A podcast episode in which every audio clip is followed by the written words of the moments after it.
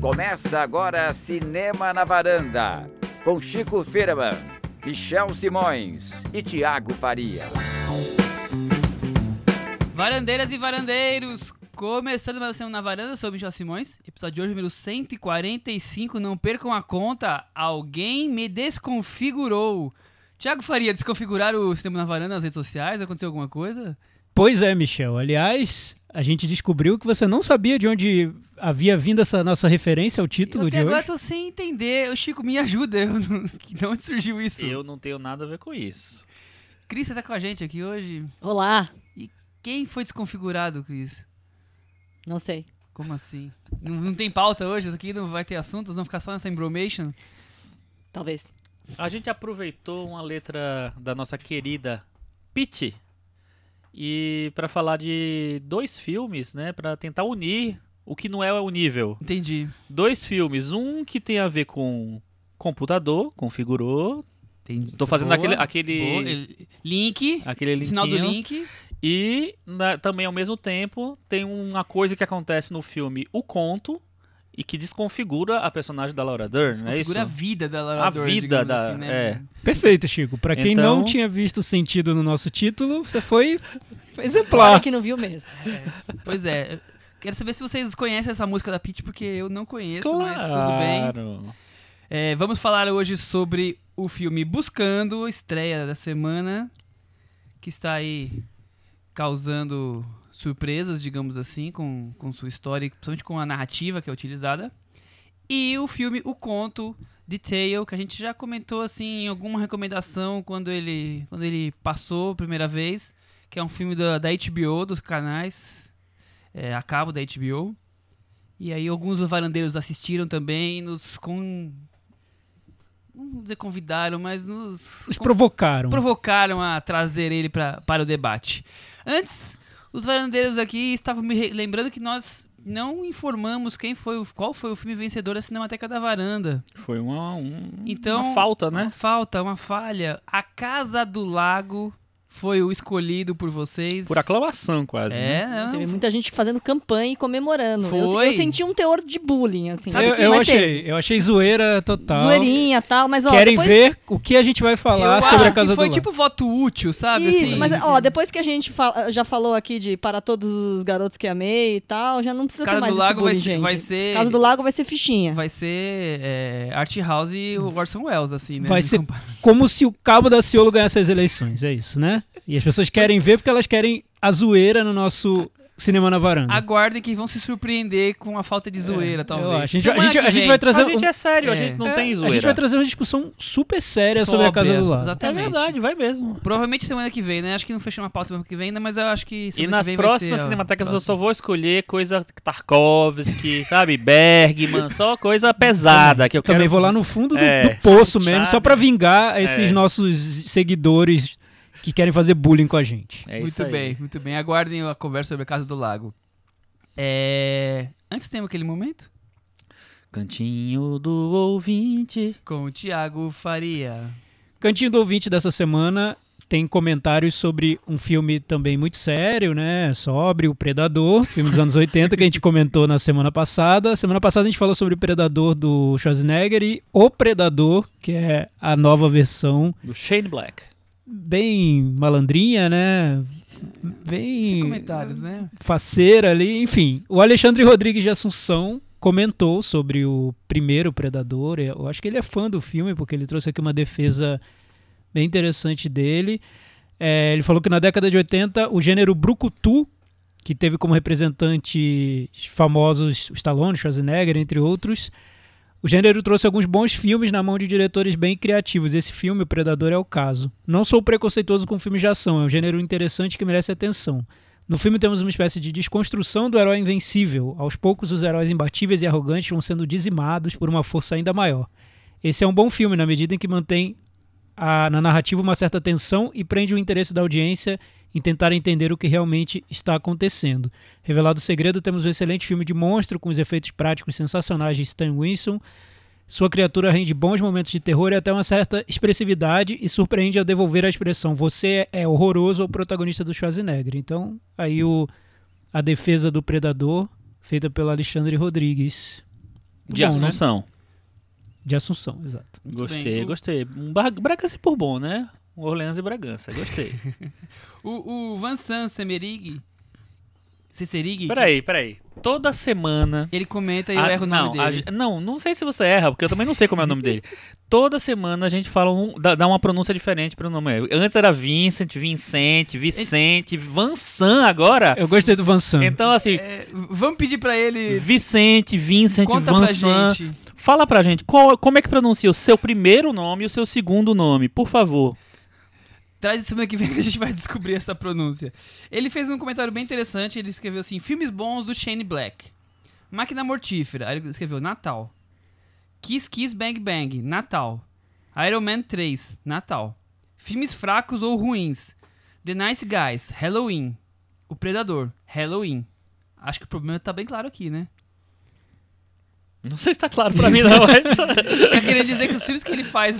Não, que a entendi, história entendi. corre no Natal são bons e os que do Halloween não funcionam tão bem. Bem, É, a gente não, não concorda muito, por exemplo, Iron Man 3 eu acho uma bela. eu É, eu também não gosto, não. Não, peraí, é bom. É Eu bom. gosto, eu gosto. O, eu o Chris tem mais um comentário Mas o dele. Tiros eu não gosto, não. Ele está fazendo aquela coisa, aquela maratona de frente pra trás, sabe? Indo pro passado do- da varanda. E ele falou: Cheguei no número no- 39, bem hoje. Parabéns pelos dois anos e uma semana de casamento. Muito obrigada, muito obrigada. Muito bom. Thiago, continue. Olha, o Carlos Lira, por falar em ouvintes frequentes aqui do nosso podcast, ele detestou Nossos o Predador. Ele disse que o filme é muito fraco, uma história sem pé nem cabeça, com furos no- de roteiro pra lá de gritantes, presença de personagens desnecessários, a mãe, por exemplo, com piadas fora de hora, fora de tom, muitas vezes, pra piorar um protagonista insípido, in- inodoro e incolor. O melhor personagem é, do- é o rapaz do Moonlight. É, cotação do filme pra ele é raquítico e ele defende o anterior. Ele disse que gostou do anterior. O Leandro Vec, ele fala o seguinte sobre rever filmes de que você gostou quando era criança. Falou: a grande verdade, só reveja os filmes adorados na infância se estiver pronto para se decepcionar. Revi Garotos Perdidos, que eu adorava, e fiquei pensando: meu Deus, quem diabos eu era antigamente? É, eu- fiz isso também, o mesmo filme Calma, também. gente, Eu também, esse, também, esse- eu também me questionei. esse eu não vou rever Gente, aí de não, jeito não, nenhum. não, não dá pra você cobrar um filme que é, que é feito para criança, para adolescente, e você achar que agora você é adulto, que ele vai ter que ter o mesmo, uma mesma pegada. Às vezes tem, mas não precisa ter. né, É, esse, necessariamente. esse foi um que não, não caiu bem. Mas tudo bem. Mas ele, o, o Leandro, ele disse o seguinte: só vim comentar para dizer valeu, Cris. Tudo em caps lock. Opa, De novo você, Cris. Quase que perco o Popstar. Não sabia que esse filme existia. Pra ser perfeito, só faltou uma ponta do Will Ferrell. não é mesmo? Senti que eu, no final do filme eu já não sabia mais o teorema de Pitágoras. Partes inteiras do meu cérebro tinham sido destruídas, mas que tinha valido a pena. Ah, mas eu tenho certeza que valeu. Eu esqueci de falar uma coisa importante semana passada. Esse filme é produzido pelo Jude Apatow. Então, Como é- tudo no cinema como tudo no americano. cinema de humor. Era só o que Né? faltava, né? Era Agora eu vi uma, uma lágrima caindo do olho de algum varandeiro que eu não posso falar o nome. Thiago está agora nas nuvens. Rafael Argemon, nosso Ô, ouvinte Rafa. varandeiro honorário, achei bem legal a sugestão de 2001, uma Odisseia no Espaço para a Cinemateca da Varanda. Essa sugestão, assim, pode ser que nunca se concretize, porque a gente Mas que a decide. campanha, assim como o caso do lado Mas- teve mas tem uma campanha, campanha. tem uma Problema campanha, é Tem uma todo- campanha. dos varandeiros ouvintes, porque é a gente que decide, né? quem Agora participa. eu a menos vou- que o Michel, vou que sempre ouve essas correntes. sugestões. Eu, eu, eu estimulo os varandeiros a me responderem. A campanha é real? Existe uma campanha? Ah, se tiver, o que que eu posso fazer? Nada. Eu vou votar no Spartacus, sei lá. Não vou escolher o 2001. Nem eu. Aliás, pensando nisso, vocês poderiam fazer uma edição com filmes que completam 50 anos em 2018. Além do 2001, saca só essa listinha. Noite dos Mortos-Vivos, Planeta dos Macacos, Bebê de Rosemary, Bullet, Era Uma Vez no Oeste, Teorema. Isso sem falar em outros filmes como Desafio das Águias, Enigma de uma Vida, Crown Magnífico, Barbarella, Um Convidado Bem Trabalhão, Na Beira da Morte, Faces, Um Estranho Casal, C. Que ano? Nossa, que ano, realmente. 1968, Beleza. por vários motivos. Tá um fechado. Meu pró- minha próxima Cinemateca da Varanda vai ser Barbarella. Sim. Já, E eu- tá, já eu- tá indicando. Eu achei muito boa essa sugestão do, do Agemon. Seria um programa que duraria 50 horas mais ou menos. Eu teria que abandonar meu emprego pra ver esses filmes Seria tudo de mais novo. longo do que a, a horário eleitoral do Alckmin. Mas, Seria. ó, eu acho que a gente. Teria mais inserções do que o Alckmin. Eu tenho uma sugestão, aproveitando a sugestão dele, eu acho que a gente pode fazer um negócio interessante. Pegar essa lista de filmes que estão fazendo 50 anos e cada um escolher um entre esses filmes pra ser a Cinemateca 50 anos desse Pode ano. ser. Eu acho bom, boa. eu gostei. Aí, ó, uma viu? ideia boa. Viu, Argemon? Você tá pautando a Varanda... varanda Você conseguiu garantir já uma, um, em tempo real. um mês aí garantido aí. E o Vitor? Almeida, ele foi ver o Predador novo sem expectativa alguma e terminou é, achando um filme divertido. Não ficou Que ofendido, achou, parte? achou tudo debochado, esculhambado, se rendeu à sessão. Tudo é tão caótico que a única opção que me dei diante daquele momento foi rir de tudo aquilo. Pessoal, why so serious?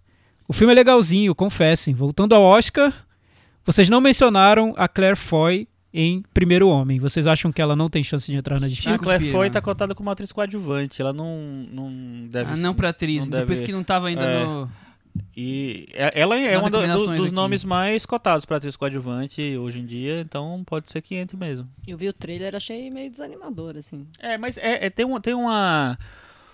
Uma, sei lá, regra invisível do Oscar que tem aquela coisa de é, indicar o casal inteiro. Então, por exemplo, Hotel Ruanda indicou um filme que nem lembra mais que existe, né? O Eu Don Cheadle é, Eu indicado. nem lembrava também. Ele falou Aí, Hotel Ruanda, eu eu lembrei do. Hotel Marigold. Sophie Okonedo foi indicada assim, um papel pequeno que não, não, não, não- enfim, não- hoje em dia você esquece, você esqueceu já. Mas tem um pouquinho disso, sabe? O Russell Crowe e Jennifer Connelly no A Mente Brilhante. Enfim. Só pro DiCaprio que não teve.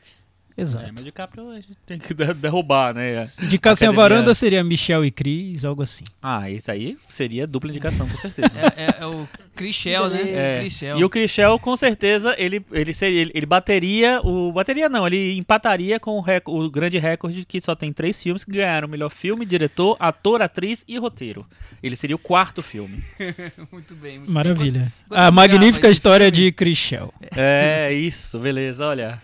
Aí a gente já pode selecionar quem vai interpretar. O, o Michel. Quem poderia ser o, o, interp- o intérprete do É Michel? o Ryan Gosling. Ryan Gosling, boa, boa. E a, É, e a Cris, E a a Foy. Cris seria a Claire Foy. A Claire foi, é, boa, Claire Foy, boa, Claire boa. Foy. Ryan Gosling e A Claire gente Foy. chamou o. Damien Chazelle pra fazer essa direção, né? Exato, Damien É isso Chazelle. aí.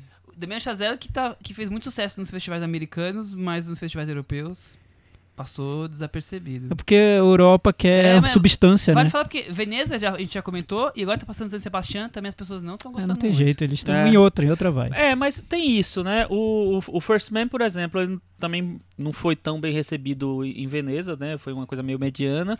Passou. Em Toronto, no- Telluride. É, aí virou um dos favoritos pro Oscar. Exatamente. Ainda tá bem cotado. Então tem esses dois pesos e duas medidas mesmo, né? Vai Vamos deixando a gente ver. mais curioso sobre o filme. Exatamente. Falando em Oscar, Chico. Falando essa, em Oscar, Essa semana nós temos o boletim do Oscar. temos o boletim de Oscar atores. de melhor ator. Quem são os nomes palpipan- palpitantes? Palpipantes. Palpipantes. Olha, os palpipantes das, Tô com uma palpitação agora. Palpimpão. No- nas outras é, edições do Boletim do Oscar, a gente falou que o, o Brad- Bradley Cooper tá muito, muito bem cotado pelo Nação Estrela. Hoje eu acho que ele seria o favorito, porque, além de tudo, ele é o diretor do filme, é o primeiro filme dele, tem uma, uma tradição do Oscar de indicar o- o- o, é, esses atores que viram diretores também como ator. É, nem sempre eles ganham, mas ele está muito elogiado pelo papel. Então ele é o favorito hoje em dia para ganhar. O Ryan Gosling, que a gente já falou agora do First Man, né, também está cotado. É aquela coisa de fazer uma biografia né, do, do Neil Armstrong. Então tá, é, tá, é tá no páreo também. é. lista, né? E aí tem uma bagunça ainda, né? Porque a gente não tem muita certeza do que vai acontecer. Muita gente está apostando no Robert Redford, que anunciou que esse filme chamado, chamado The Old Man and the Gun seria o último filme dele como ator. É, o filme foi bem recebido e tal, então ele tá, tava cotado. Só que ele fez uma bobagem né, para um candidato a Oscar. Ele falou: não, talvez não seja o meu último filme. Então Ah, aquele peso abriu emocional esse- Uhum. que poderia ter, pode ser que não tenha tanto assim. É, mas, assim, não quer dizer que ele vai ser indicado por causa disso. Porque, por exemplo, na época do Gran Torino, muito, muita gente falava, ah, vai ser o último filme do Clint como ator. É, e ele não foi indicado. O Gran Torino, inclusive, foi totalmente esnobado, né, pela academia. É, e depois, inclusive, ele fez outros filmes como ator. Então, esse, esse aqui muda um pouquinho. Mas ele tá cotado, o filme é, é um- é do diretor que o Thiago gosta, que dirigiu aquele filme do Fantasminha, do Casey Affleck, e do Meu Amigo Dragão. David Lowery. É, exatamente. Mas o do Fantasminha eu não sou tão fã, eu não. sei, eu sei, eu tô Essa pode brincando. provocar. É. Tá bom. Aí temos aqui alguns que, inclusive, não estrearam ainda. Não, tem o Viggo Mortensen. É, inclusive, eu- o filme dele, dirigido pelo Peter Farrelly, sem o Bob Farrelly, é, Tá sendo um sucessinho, foi um sucessinho. Foi um Acho sucesso. É, então. Um sucessinho. Ele, ele É. ganhou o prêmio de público em Toronto. Eu, eu ouvi uns podcasts sobre Toronto e, enfim, e o que eles dizem é que é um filme muito crowd pleaser, que o público adora, que a sessão foi super. Joga pra É um galera filme querido, sucesso. mas É. que tá naquela vibe Um Sonho Impossível da Sandra Bullock, sabe? Pode ser Ah. indicado, mas dificilmente vai ganhar. É, olha que ele também- ganhou a melhor atriz, né? O Sonho Impossível. Mas enfim, Então. o, o filme é sobre um cara ítalo-americano, que é um motorista, que vai levar um pianista negro, que quem faz é uma, é o Mahershala Ali, né? Do Moonlight. É, numa tour de carro pelos Estados Unidos. Então tem essa coisa racial, étnica aí e tal. Forte. é, forte. Mas dizem que o filme é uma aguinha com açúcar. Então vamos ver. Mas o, o- de, de qualquer jeito, o filme está super cotado e o Viggo Mortensen está cotado. E como manda a, a regra bolsonariana, o ator branco está sendo cotado para melhor ator e o ator negro para melhor ator coadjuvante. Então, vamos ver o que vai acontecer.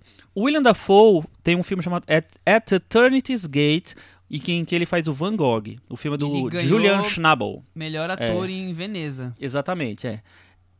A princípio é um Oscar bait, né? Mas o, enfim, o filme não tá tão bem cotado assim, então isso diminui um pouco as Nem chances. foi bem recebido mesmo o filme. Exatamente. Só que aí o William Dafoe, pelo fato dele ser um ator né, veterano, que já teve algumas indicações ao Oscar, acho que essa seria a quarta se ele for indicado. E é, pelo fato de ele ser- ter sido durante um bom tempo do ano passado o favorito para ganhar melhor ator coadjuvante pelo Projeto Flórida e depois ter perdido para o Sam Rockwell, eu acho que pode vir rolar um tipo assim, ah, agora ele tem que ir. Então ele- eu acho que ele pode surgir como Igual um- o Glenn Close quando você falou do. Exatamente, do de- The atriz. Exatamente.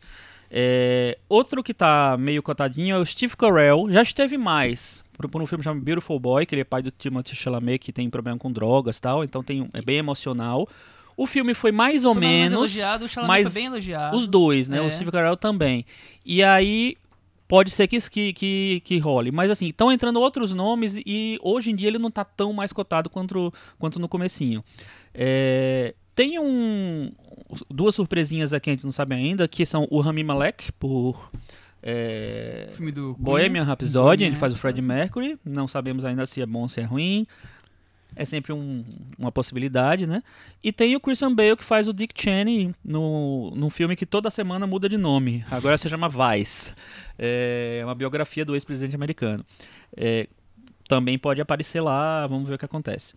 Algumas pessoas é, apostam no Lucas Hedges, que tem dois filmes. O problema maior é esse. Ele tem um Boy Erased, é, e que é, que é um, um, um jovem que gay que é forçado pela família a se internar num negócio para se recuperar e deixar de ser gay, essa doença maldita. E um outro é o Ben is Back, que ele, ele faz um, um, um rapaz que volta depois de muito tempo para casa, não sei dizer exatamente porquê, nem sei se é para falar. É, e a mãe dele quem faz é a Julia Roberts. Então ele tá meio cotado pelos dois, só que como tem dois, enfraquece um pouco, né? A disputa. E nenhum muito fortíssimo. Nenhum assim, muito né? Então, fortíssimo. E tem um, é, assim, tem um filme que surgiu do nada, que é, chama Stan and Ollie, and, and Ollie, que é sobre o gordo e o magro. É, não sei se vocês já viram fotos, mostrei pra Cris esses dias, né? É, o John C. Reilly faz o gordo e o Steve Coogan faz o magro. E eles começaram a ser cotados para as categorias de ator e ator, ator coadjuvante. Só que o John C. Reilly também tá no The Sisters Brothers, que também fez um sucessinho nos festivais e tal. Também pode aparecer lá. Mas nenhum tá muito cotado, não. Então é mais uma especulação. E tem um ator que tá meio que sendo, sendo comentado já faz desde o do começo do, do ano, porque tava no, é, não tinha muita gente ali sendo comentado. Ele foi o primeiro grande cotado pro Oscar, vamos dizer assim, que é o Ethan Hawke pelo First Reformed, filme do Abel Ferrara. Que eu acho que não tem muito a ver com o Oscar, não. É Acho do Paul- bem- Paul do Schrader. Paul do Paul Schrader. Ah, do Paul Schrader, desculpa. eu, eu confundi o, o diretor maldito.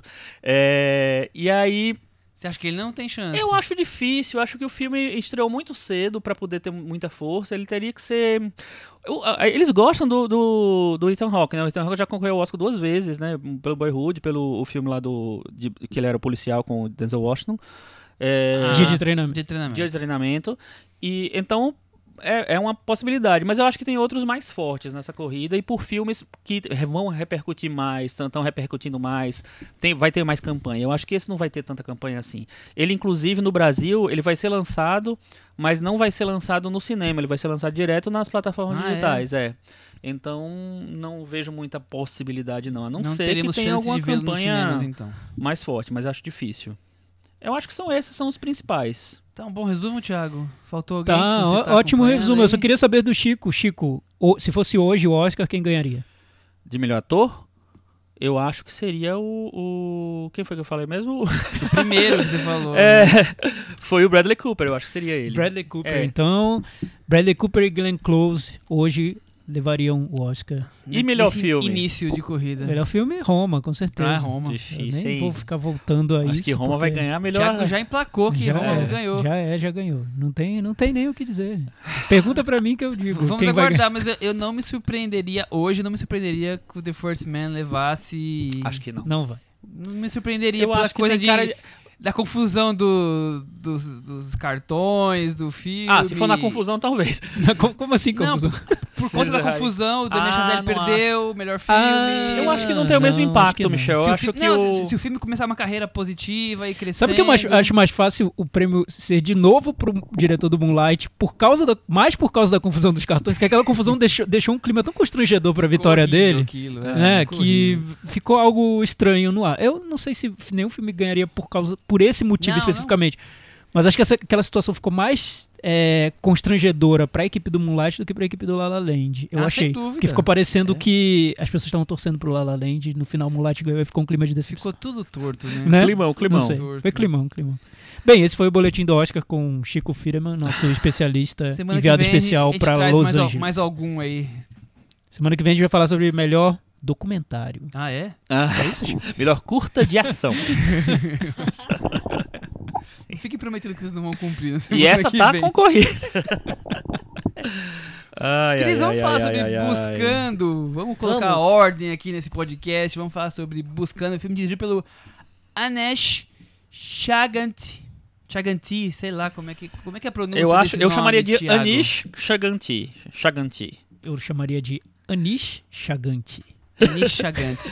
Pode ser A também. Cris chamaria como? Não, vou me arriscar, não vou me Você arriscar. não viu nem como é que escreve o nome, né? Não vou me arriscar. É a estreia desse, desse diretor. É. E ele é super novo, tem 27 anos. Super jovem. Tem aquela cara de nerdinho com, com óculos, né? Cabelinho assim, tá? Pois é, eu, eu vi que ele ficou conhecido no, na internet por anúncios que ele fez pro Google. Tem um anúncio do Dia das Mães que você, você digita o nome dele no Google, vai ser, acho que a primeira entrada ali, que é um anúncio bem fofo, Dia, Dia das Mães, criativo, que ele fez. Então ele, ele era conhecido por isso. Surgiu dali. Tudo a ver, né, com o primeiro longa dele. Tudo a ver, com certeza. É, não podia ter melhor conexão do que uma carreira feita na internet e um filme passado boa parte do tempo na tela de computador, né? Pois é, antes de entrar no filme, eu tava ouvindo uma entrevista com ele, ele disse o seguinte, que a dica que ele daria para um diretor iniciante seria tente fazer algo que ninguém nunca fez. Tente contar uma, mane- uma história de uma maneira não convencional que chame atenção e que as pessoas olhem para o seu filme e digam, nossa, nunca vi algo parecido. Uau. Ele conseguiu, né? Vamos pra Pode sinopse gente poder entrar na conversa. Você tá com o nome dos atores aí? Eu tô, haha. orgulho, viu? É Tá pensando me que. dá orgulho esse menino. E você não, não, não fale o nome de todos, não, porque eu tenho todos Eu aqui. só agora. peguei um, pra falar ah, a verdade. Que que é isso? Mas você pode pegar da menina também. Tá. Com a filha de 16 anos desaparecida, Michelle lá, o pai, David Keane, John Cho. busca pistas no computador e nas redes sociais da garota, enquanto percebe que não sabia muita coisa sobre ela. Deborah Messing. Deborah Messing, Grace maravilhosa. Deborah Messing não é muita coisa sobre ela, quem não viu, Deborah Messing é a policial que vai investigar o caso.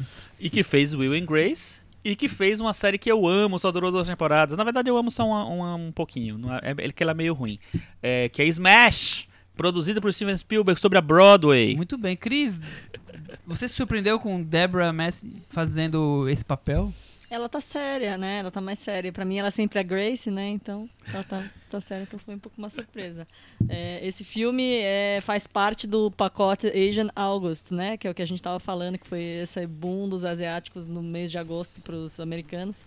Que começou com. Começou, enfim, teve Crazy Rich Asians, que foi um estouro, uma comédia romântica que foi um estouro de bilheteria o Para Todos os Garotos que Amei, que a gente falou aqui no, no podcast. E aí teve esse filme, o Buscando, que vem depois de uma campanha que aconteceu há mais ou menos, acho que uns dois anos, que era buscando representatividade dos asiáticos, que tinha a hashtag Staring John, John Chu que é o protagonista desse filme, e aí as pessoas pegavam todas as fotos dele, todos os cartazes que estavam bombando, é, é, o filme do Matt Damon, o filme do Tom Cruise, e colocavam o John Chu no lugar, a, a, a, O rosto dele a- no o lugar. rostinho dele no lugar, imaginando como seria um filme protagonizado por ele. Esse é um filme protagonizado por ele, não precisamos imaginar mais. Muito bem. Muito o filme bem. que passou em Sanders. Aliás, vamos falar hoje de dois filmes de Sanders. É... O John Cho é, é- lembrando que ele é sul-coreano. Sul-coreano. sul-coreano. E o diretor do filme, o Anish, ele é, tem origem, descendência indiana. Ele nasceu nos Estados Unidos. Ascendência. Mas- ascendência indiana. É. E, se- e sempre fazem perguntas pra ele sobre cinema indiano. Ele acho que é o que ele mais que, que responde. Pergunta de sobre Bollywood, Bollywood. né? Bem, grande né? pergunta, né? Por que será? O, o Shyamalan é um dos diretores preferidos dele, então... Ah, O John Cho, ele fez o Columbus, que a gente comentou aqui também, né? Um filme do ano, do ano passado. no foi lançado no Brasil no ano passado. Ele é do ano passado mesmo. É, que é um filme que a gente gostou, né? Que achou bem interessante também. E ele está em Star Trek. Falamos de Columbus, episódio número 93. Já, já faz um tempinho, né? Era Um Dia a Casa Cai. Ele estava junto com mãe do Darren Aronofsky. Olha Ah, só que, que, que dupla, né? De, de nossa, ainda filmes. bem que a gente falou de Columbus nesse episódio. Pra, Pra gente, dar uma né, aliviada, né? Né, pra gente não. Pois então, pesado. buscando esse suspense. Tiago Faria, o que, que você achou do filme? Eu acho... É um suspense da moda antiga, mas um suspense ultramoderno? Sim. Como diria Silvio Santos, é muito bem bolado. É, Tem, tem essa, essa ideia quando quando, Ai! Ai! quando quando o diretor do filme fala que quer- queria narrar uma história de um jeito como nunca ninguém fez, tá bem claro que ele tem essa proposta de nos surpreender logo pelo formato do filme e ele consegue porque é um filme que se passa todo numa tela de computador. O, o ambiente do filme inteiro é a tela do computador. Então Telas, na verdade, né? é, é A- a a seria é a do tela, computador. uma tela com várias telinhas dentro. É como se a tela do cinema fosse uma tela de um laptop e os, os, os vídeos, os registros visuais aparecem ora no, num canal de YouTube, ora num FaceTime, no celular. no celular, enfim, são, são telas de, de computador ou de celulares. É, então é é uma maneira criativa de, de contar a história. Não totalmente original, porque tem um filme chamado Unfriended, É né? Unfriended, Amizade Desfeita no Brasil, um filme de terror que também tem essa, essa Mas, proposta. mas vocês acharam que o filme inteiro na, na tela hum, tem algumas cenas que, que estão fora, né? Algumas, é. Mas você percebeu que é todo na tela? É todo na É tela. todo, Todo na, na tela. tela, todo- é em todo- todo inteiro é na todo em tela. tela. é, né? todo Em em, tela. telas. É. É, ou é um vídeo rodando, num- pode ser, pode ser Uma TV, ou pode ser uma câmera de segurança, mas é, é Uma como se você sempre estivesse vendo uma tela e não. É, to- tanto que É. o né? filme, o filme Uma- começa A tela tá é. O tela. O filme sempre. começa ligando o Windows com a produção de tela do Windows e ele termina desligando o computador. É, o filme coisas- inteiro se passa Uma no das computador. coisas que eu mais gosto do filme é que ele não inventou marca nenhuma. O tipo, o Facebook é o Facebook. É. Tipo, né, o, o, Bozo não é o bingo. Eu não sei. Ah, isso é muito legal. Dá, ele, dá uma, ele dá assumiu, uma eu não sei, eu não sei a, a- a que custo, o que é, mas me deu uma autenticidade. Então é Google é Google, Facebook é Facebook, Windows, Windows, é Windows. é. E, e vamos que vamos. É. Tipo, as interfaces são bem aquelas que a gente está acostumado. E outra coisa que me chamou a atenção e que eu falei pro Michel e que eu fiquei muito curiosa é que assistindo no Brasil está tudo traduzido. E eu pensei que aquilo ali foi um trabalho do campo, Nossa, mas eu pensei a mesma coisa, Cris. Quando eu vi aquela sequência inicial com tudo traduzido, meu Deus, só na, é, né? Que, que esforço foi. Mas é o filme inteiro. É, então, e O tem pequenos filme inteiro. detalhes, assim, aquelas conversas. Então, abre uma tela de conversa de WhatsApp, aí você vai lendo ali, tem tudo, Tudo tudo em tem português, a ver, é. todos os detalhezinhos, E os nomes, as fotos, tudo E, e no começo eu fiquei pensando assim, nossa, mas pra que fazer isso, né? O filme, então é melhor ter dublado o filme já de vez. Mas não, porque assim. Faz sentido. Faz, faz total sentido, porque assim, ia ser muito complicado, né? Você ter que ler e ter que e traduzir. legendas que ia legenda. ter nas ia, telas, ia é. ser muito complicado. E eu acho que o filme se apoia numa coisa que a gente fala assim, ah, quando você tá lá rolando o timeline do Facebook e de repente você viu que passou duas horas e meia em que você ficou lá só né, vendo. Então, eu acho que o filme se apoia nesse voyeurismo nosso de querer Sim. ficar fuçando tela. Então, aí tem aqueles diálogos de WhatsApp aberto, então tem aquelas coisinhas, É. então você vê as últimas frases que foram mandadas, aí o vídeo, a hora que ele compara os vídeos, isso aqui. Então, eu acho que ele tenta trabalhar esse nosso fascínio pela, pela, pelas redes sociais, nossa assim, na hora que a gente. né, Essa dependência mesmo, na hora da gente assistir o filme, ele consegue trabalhar isso na estética dele mesmo, É. eu acho. E o que eu acho que, pra mim, que o, o que funcionou é, de uma maneira meio surpreendente pra mim no filme foi que, é, como você falou, teve, teve uma amizade desfeita que tem esse mesma, essa mesma lógica de ser totalmente na tela. Tem é, um filme como Ferrugem, que a gente falou recentemente, que tem muita. eu- eu- eu- na primeira parte usa-se muito internet, assim, e eu até achei um uso inteligente, não pareceu forçado pra mim. É, os diálogos, a maneira, é, sei lá, o- o- os emoticons, emo- emojis, né? Emoticons é da minha época, né? É, usados, sabe? A maneira como. Eu achei meio, meio é, espontânea. E nesse filme, que tem uma proposta muito mais radi- radical, eu acho, é, me surpreendeu em como ele pensou em, muito bem na maneira de passar de uma coisa para outra para não ficar forçado. Em nenhum momento eu achei que ficou forçado, é, sei lá, o uso de alguma plataforma lá. Para mim tudo estava meio justificado. E é isso que é um pouco que a Cris falou, assim, é, a gente está muito dependendo de tudo. Então é, o filme mostra muito isso e usa todas essas coisas. E eu achei bem interessante como ele vai passando de uma plataforma para outra sem ficar uma coisa, sei lá. Supernatural. É, de uma maneira supernatural, né? é. Que Eu- o, o- como ele usa registros diferentes, isso, isso eu achei interessante no filme, porque tem um registro visual que difere do FaceTime pro vídeo do YouTube, que é. O filme usa vídeos mais jornalísticos, né? De canais de TV. Pra tela da TV, quando tá passando. É, então ele, ele, ele marca registros diferentes. E, e isso que o Chico e a Cris que eles apontaram do filme ter a versão nacional e a versão brasileira dele, ele vem todo já traduzido no, no- nos textos de WhatsApp, nos, enfim, no- nos textos que aparecem na tela. Isso mostra como o filme trabalha muito com a linguagem do textual mesmo, do, do, do um filme escrito, né? Não é um filme, a gente está muito acostumado ao filme que é muito falado, que parece rádio, esse é um filme muito por escrito, né? Super, porque Você lê ele- muito o filme. Ele tá ali investigando, lendo as É. redes sociais da, da filha. Quer dizer, é uma leitura, leitura, leitura. Você, você vê o rosto dele se surpreendendo com, a, com o que tá descobrindo, né? E vai lendo, lendo, lendo, lendo. É, Lembra um pouco aquela conversa do filme do, do Assayá, né? Sim, lembra, lembra Aquela sim. coisa de ficar só trocando mensagem 20 minutos e, e você criar uma tensão. Ele faz isso o filme todo, né? É um. É. Vai, nesse, nesse ponto ele vai mais, mais além ainda. É, porque ele tenta criar uma estrutura de thriller. Ele tenta fazer um thriller dentro desse ambiente que ele criou, de um filme que se passa dentro de uma tela de computador. Então, ele criou uma limitação para a narrativa dele. É como se fosse um desafio que ele tem. Como, como eu narro essa história sem sair dessa tela? Eu não posso sair da tela. Porque se eu sair por muito tempo, as pessoas não vão entender o que aconteceu. E mas também eu tenho que ficar com uma certa mantendo uma certa coerência, eu não posso trapacear muito. Eu acho que ele trapaceia sim, mas eu não posso trapacear muito. É.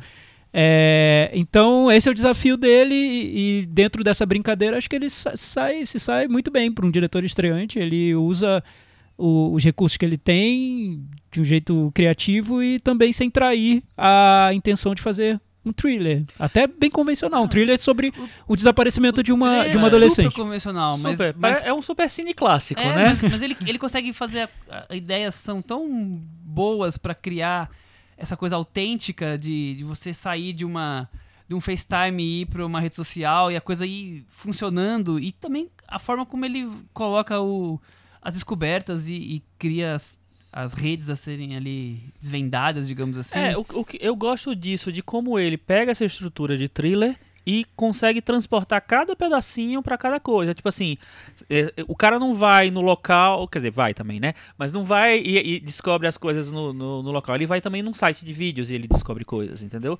Então ele vai pesquisa no, a, na, nas mensagens de Facebook, no, no WhatsApp, coisas que seriam, sei lá, seriam na, na vida real. Ele é, trans, consegue transportar cada pedacinho O Sherlock pro virtual. Holmes estaria ali de lupa É. procurando. É, eu eu, acho eu- Continua. Não, é, é só isso. Eu acho, então, acho que ele assim, tem, tem um esforço bem interessante dele de tentar explorar ao máximo a, pro- é, a proposta que ele, que ele lança. Que é tipo assim, quero que tudo meio que se resolva no, nesse ambiente virtual.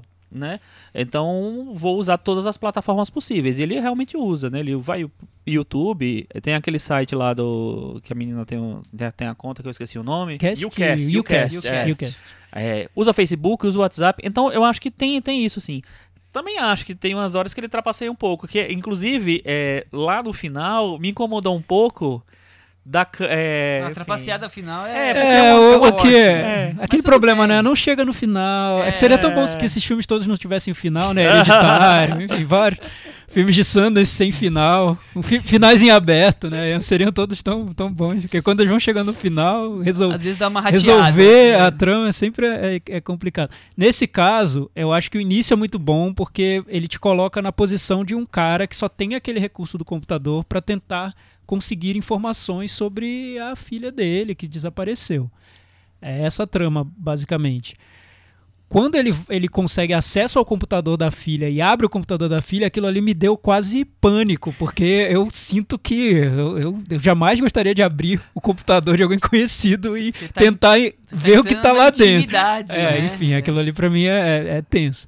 Enfim, a, a- partir do, do momento que tem o personagem fuçando o computador e descobrindo conversas, descobrindo vídeos e fotos, aquilo ali eu acho que o filme trabalha de um jeito bem interessante. Eu vi, eu vi o filme com a Ale Maruti, ela comparou o iniciozinho do filme ao Up do, da Pixar, Uhum. porque ele conta toda uma história de um, de um casal usando os recursos ali que ele tem à mão. Vídeos, né? Aí ele faz um curta-metragem sobre a história de um casal, enfim, que tem marcado por uma tragédia e tudo mais. Mas a partir do momento em que o personagem principal sai do, da posição de, de um, de um é, usuário do laptop dele, do Mac dele, e vai para a investigação em carne e osso, acho que o filme começa a trapacear muito, porque é, ele começa a usar vídeos do YouTube que estão abertos, sei lá por quê, na tela do computador. Parece que ele passa, o filme passa a dialogar mais com o público do filme do que com o personagem. E no início do filme, pra mim, a grande graça era me colocar no, no ponto de vista do personagem. É, aí eu acho que ele começa a trapacear loucamente, assim, usar trechos e mais trechos de noticiário no YouTube para localizar a gente na ação, com imagens aéreas, perseguindo os personagens. buscando Enfim. soluções pra tentar fazer 100% É. na tela. Mas eu ainda tenho dúvidas se ele conseguiu. Tem umas cenas, por exemplo, que ele vai ligar pra filha, que ele não tá usando o telefone dele, nós estamos olhando pra ele na cozinha. O que que tá ligado É, ali? às vezes ele liga É porque a liga, do- né? É a câmera do. É, te- tem, tem uma cena em que ele. em que ele. Tudo isso é mais pro final do filme, né? Então não quero dar spoiler, mas eu acho que os, os problemas estão mais pro final do filme. Que ele espalha câmeras de vídeo numa casa pra ter provas, mas tá tão óbvio que aquilo ali é pra tornar a ação mais interessante pra quem Mais tá vendo. possível, né? Não, eu acho que além do mais interessante, pra, pra deix- deixar tudo enquadrado. Mas ainda, ainda assim, eu acho, eu acho que ele mantém a- se, se mantém fiel à proposta e, e se mantém fiel a essa essência de, de supercine, onde tem essas reviravoltas meio rocambolescas, onde tem, assim, sei lá... Mas ele também não. Tem uma coisa que eu achei legal, é, até que você podia falar sobre isso. Ele não fica buscando uma- um vilão a cada 15 minutos, né? Que, que muita série, normalmente, É, quando não, tem um tava crime, até- alguma coisa faz, até né? Pensei que é, normalmente quando a gente tem um filme assim, meio que os primeiros 30 minutos vão te falar, ó, os suspeitos são X, Y, Z te dá uns seis suspeitos e aí você tem que ficar naqueles seis, assim, você só fica na dúvida entre esse ele ele, ele vai descobrindo coisas, mas não necessariamente você vai se envolvendo de achar e, e- e que é essa pessoa, ou se não é essa, é aquela. Ele vai jogando, te, te- te fornecendo in- informações. Mas, por outro lado, você também pode é, cair numa história de que não, não teria um culpado, seria uma coisa dela. Então, pelo É, ele menos le- ele, levanta ele hipóteses, não, é, claro. é, ele Mas não, assim, não tem aquela coisa do o vilão dos próximos 15 ou é minutos esse que ou muita é esse série ou é tem. esse, né? É, isso isso ele, ele, isso ele tenta evitar, que é muito, muito, muito típico nessas séries que querem se prolongar por vários episódios e tal, né? Ah, um desses, um desses seis é ocupado. Não, no começo, pelo menos ali, no- eu acho que ele consegue não, não cair nessa armadilha. É, mas ao mesmo tempo tem uma coisa que não me incomodou de, de jeito nenhum, mas assim, que é meio batida mesmo, que é tipo assim, se em determinado ponto você não tem um vilão ainda, é porque um vilão, o vilão é, a- é um daqueles personagens que você, que você conhece, né? Então eu fiquei já meio O achando Chico já tá que- mostrando as artimanhas da experiência Eu não, eu não, eu não dele. consegui adivinhar, mas eu também eu concordo com o Chico. Dá essa impressão de que algum deles vai. vai... Mas assim, resumindo, eu achei um filme bem divertido. Acho que ele consegue é, engendrar bem a trama. tem- ele cria um ritmo ali.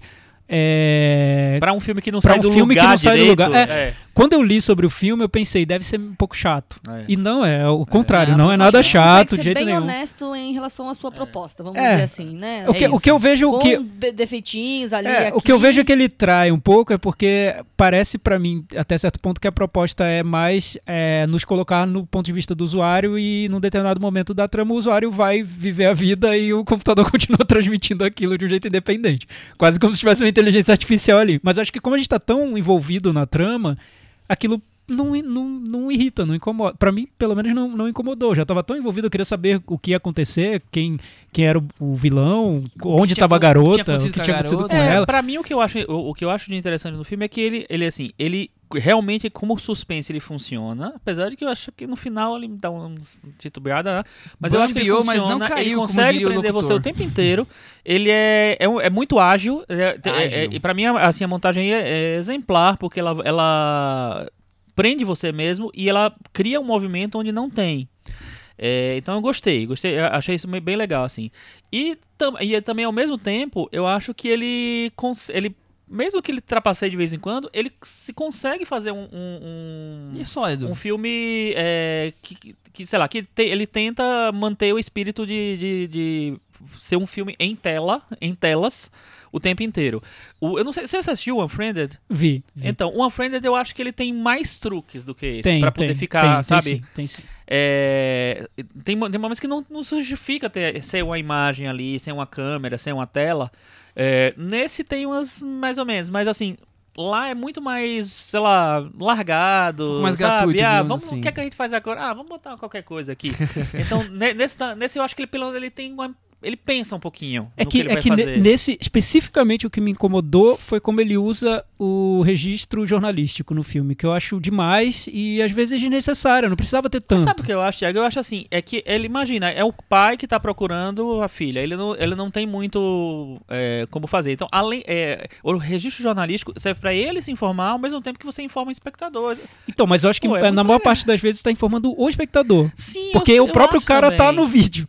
Ele Eu não precisaria ver aquilo, ficar revendo Foi a aquilo. forma que, É. ele encon- que ele encontrou de não ter uma É, câmera não, eu entendi. padrão. É só por, não, eu é só entendi por isso. perfeitamente. É. É. que eu achei excessivo. Acho que tá demais É, mas- mas- sim, E, e ele, eu achei ele muito mais criativo, por exemplo, como ele cria suspense num, num abrir de página, de a pessoa clica num link e quando abre uma página e tem uma revelação, É, essas- aquilo é. ali Essas É são as muito legal, partes, né? Não, né? e tem É, um trabalho de a- trilha sonora muito legal. Sim, nessas eu, eu queria, eu queria que ele chegar nesse lendo, ponto, é. Chico, que eu percebi, eu até não, não peguei o nome de quem fez a trilha, mas como esse filme, a trilha é o que dá um pouco a linha de, Sim. de, de narrativa e, Te- de, e cria, pra criar tensão e no filme. despercebida, né? É, quase. Eu acho que é mais ou menos o que acontece num lugar silencioso, que a gente falou muito sobre isso, que como a trilha era importante pro filme, num filme em Péssima. que a ideia era esconder a trilha do O espectador. nome como do se cara é Thorin Borrowdale. Thorin Borrowdale. Co- como se o- a ideia no, no lugar silencioso é, é criar uma ilusão pro espectador de que ele tá vendo um filme silencioso, mas na verdade a trilha tá muito presente e é a trilha que move a atenção no filme, É, né? eu, eu, não sei se vocês lembram, mas essa foi uma, uma das coisas que eu menos gostei no filme. É, a gente aqui. conversou A gente muito Um sobre gosta. isso. filme que é sobre o gosta, silêncio e que tem barulho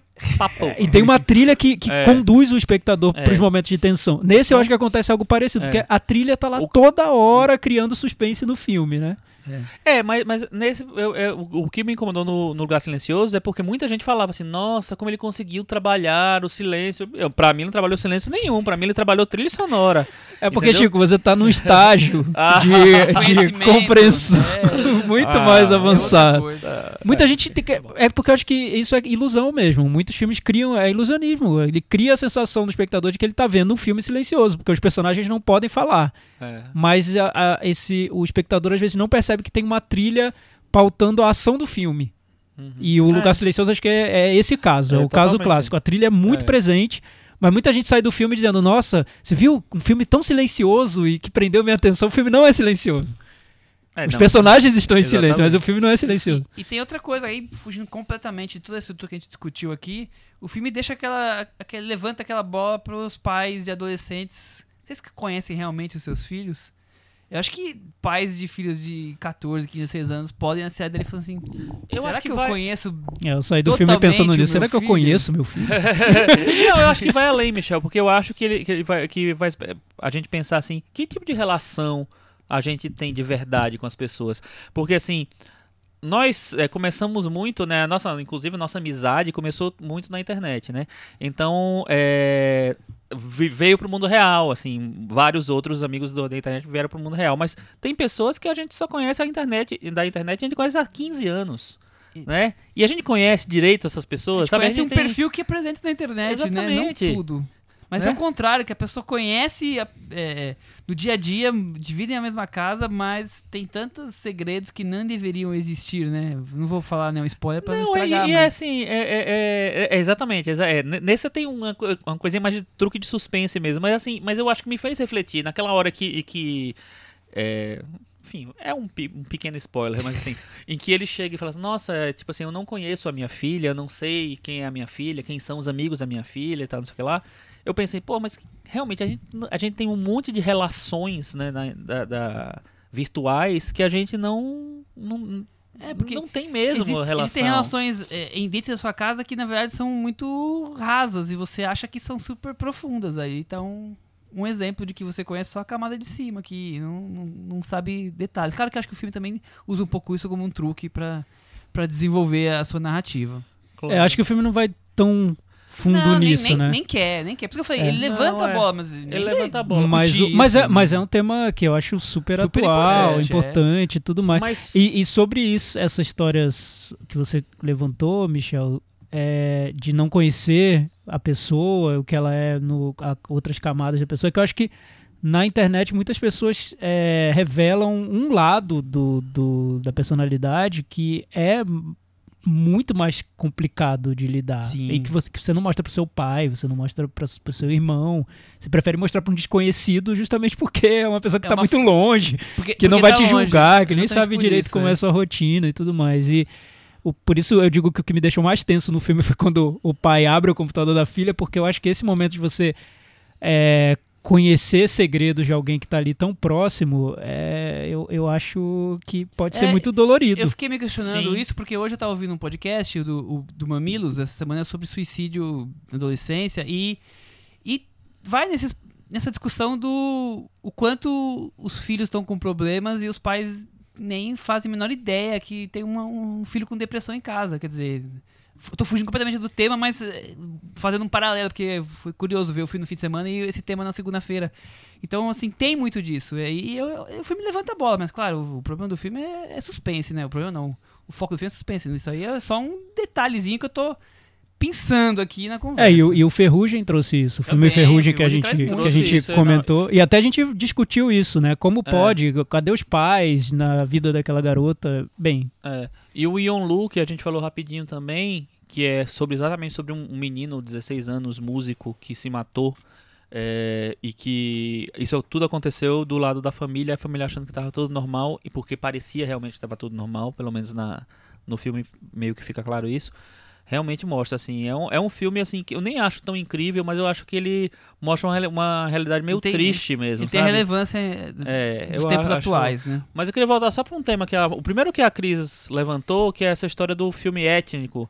Eu achei bem interessante eh, ver um filme estrelado por um cara eh, de ascendência asiática, a menina que some é uma menina de ascendência asiática, o- o- tem o irmão dele que também, eh, enfim, fecha um pacote assim. Então, eh, Que não precisa apostar levantar bane- bandeira nenhuma, né? É, mas o, o que eu falo é o seguinte: apostar num, é, num elenco principal. Tem a Deborah Messing, tudo bem, que é americana clássica. É, num elenco asiático é, é bem interessante, né? É, resolver apostar num, num, num filme que é um filme de bilheteria, vamos dizer assim. É um filme que, que quer. Tá Tal, buscando. e que muitas vezes es- isso não acontecia porque eh, as pessoas simplesmente achavam que não ia dar bilheteria, então, ah, beleza, vamos botar o, o- o asiático como um, um personagem só ali, ele é tipo o protagonista, a fi, tem a filha dele, tem o irmão dele, então tem toda uma coisa. Recentemente eu vi também o, o acho que é o terceiro ou é o quarto, não sei direito, daquela série The Purge, né, que é, é Noite de Crime, eu não lembro Noite direito. de crime. Que esse é, o- é a primeira noite de crime.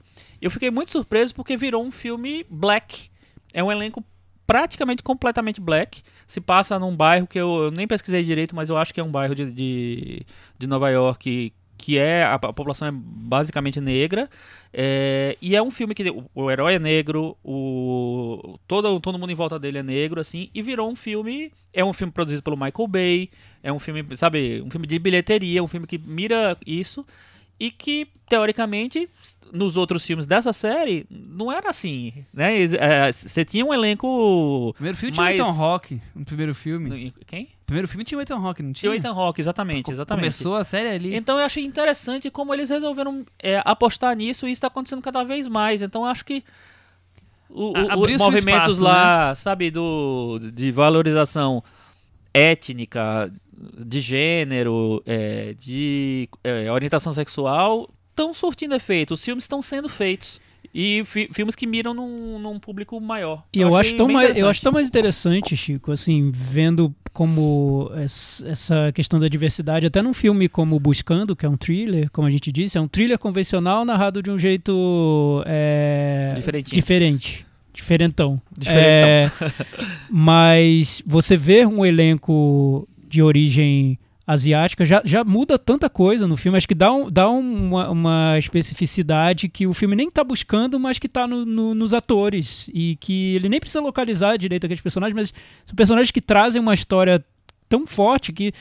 Bem melhor do que o que seria o convencional em Hollywood, que seria colocar um ator louro de olhos azuis e uma, uma garotinha adolescente branquinha, lourinha, porque seguindo os padrões. Ryan Gosling e Claire Foy. É, seguindo o padrão de publicidade. Porque o que move Hollywood é- são critérios de publicidade, Sim, né? e a exato, publicidade busca essa, Venda. essa beleza padrão que é aceita e que seria supostamente o sonho de consumo das pessoas, quando na, na É. verdade, né, as pessoas são. E não só isso, o muito mais é, é. Variadas, digamos É, é, assim. Até pouco tempo atrás, é, o que justificava ter o personagem é, asiático, ter o personagem negro, ter o personagem, ter, ter uma mulher em, em um em outro tipo de papel, ter um personagem gay, era tipo assim, você tinha que ter uma justificativa pra ter aquele personagem. Ah, é o amigo gay de não sei quem, sabe? É o, é o parceiro dele que é negro, é o, é o parceiro dele que é asiático. E nesse não. Ele não precisa justificar nada, é simplesmente a história de um cara que é E- coreano, e acabou, sei lá, é, enfim. o de- é o detalhe só Então, isso, né? Não é o... e- Mas, e eu, eu uma acho, bandeira eu- mas eu acho que vai além. Acho que o que acrescenta, sem estar dito no filme, é positivo, porque cria camadas ali acho. que a gente pode buscar, o espectador pode buscar, Sem sem que o dúvida. filme É. é, coloque expli- Debata explicitamente. É- é- O Para Todos os Garotos que eu amei também tinha É, isso, eu, eu, acho. exa- eu vai falar exatamente dele desse filme. Esse eu acho que é até mais ainda, porque é tipo uma comédia romântica clássica. Você pega uma do nada, você não explica. Você não, não, não, não- precisa. E ainda lá ainda tem um pai americano, entendeu? Um americano mesmo, ah, clássico. É, e aí eu E acho tá que tudo certo. tudo bem. E Tá tudo certo. Esse, é, isso é que eu acho mais legal né, nesses filmes. Vamos para o Metavaranda? Vamos. Cris Lume, Sete. 7. E aí, Chico? Eu dou nota 6. Tiago Faria. Então, vou dar 6,5. Eu acho que para um primeiro filme tá é, é surpreendente mesmo. tamanho, né? Ele merece fazer sucesso. Eu tô vendo que tá- a bilheteria dele tá boa, por enquanto. Acho que fez mais de 50 milhões no, no mundo. Para um projeto pequeno, acho que já, já, ele já deve estar lucrando. Eu vi que ele não divulgou o, orçamento do filme, mas acho que já tá. tá- deve estar de bom né? tamanho. E, e a tendência é crescer. Eu acho que é um filme que vai. Vai crescer. A sessão em que eu vi, as pessoas se envolveram no filme inteiro É. e muita gente elogiando É, e é tudo tipo um mais. filme de que, que cresce no boca a boca. Eu né? acho, acho que Eu acho que vai ser tende, tende a virar um, um cultzinho, né? Também acho. Eu também dou 6,5. Com isso ele ficou com 65 Nossa, eu no pela primeira vez na Você história. nota mais baixa. Nossa, que Você absurdo. Eu só mais dou É porque, Chico, você viu de tudo, como diria a Bjork no filme do Lars von Trier. Ele tá falando isso, mas é o, é o segundo filme seguido que ele é a nota mais baixa. É, qual foi o outro? Predador foi o- também. Ah, não, mas o Predador é outra coisa, né? É, o Predador, ele. Ficamos então com vara. 65 e ele está aqui na varanda buscando, está aqui competindo para o Varanda Awards do final do ano. Vamos aguardar. Então, temos um filme aprovado de Sanders. Olha só que maravilha. A gente fica sempre criticando o cinema indie americano de Sanders. Não, a gente fala bem também. Quando, nas poucas vezes que ele se merece. Mas você viu pro cinema indie americano surpreender um, um diretor que tem origem indiana, Indiana, com um ator sul-coreano. e vamos que vamos. Só assim para eles emplacarem, é isso? Não sejamos maldosos. E muita internet. Parando com o filme, buscando e, iniciando com O Conto, Detail, filme dirigido pela Jennifer Fox, que é uma diretora até então de documentários. Ela tinha feito dois documentários e algumas participações em séries de TV. É, um é Beirut, Beirut The Last Home Movie e o outro é My Reincarnation. Eu não conheço a também não vi carreira nada. dela até então.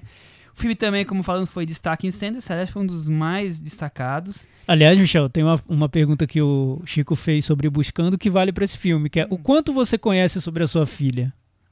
É. Esse, Não fui eu, não, foi ele. Foi ele que fez. Vale, vale muito essa pergunta nesse É. filme aqui, viu? Acho que podia ter sido o título do- desse episódio, pensando bem.